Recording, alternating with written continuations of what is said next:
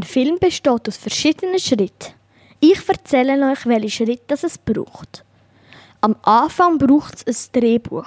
Die Definition von einem Drehbuch sind Textgrundlagen für einen Film. Es umfasst alles, was man in einem fertigen Film sieht und hört.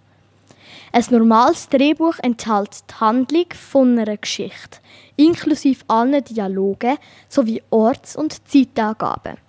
Wenn das Drehbuch fertig ist, fangen die Castings an.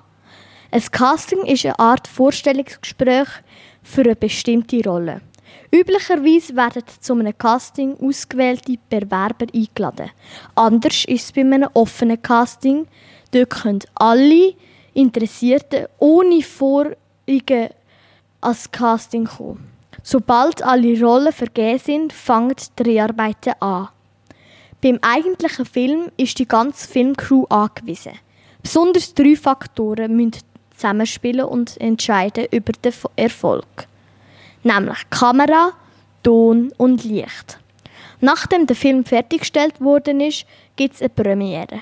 Eine Premiere ist eine Erstaufführung von einem Film.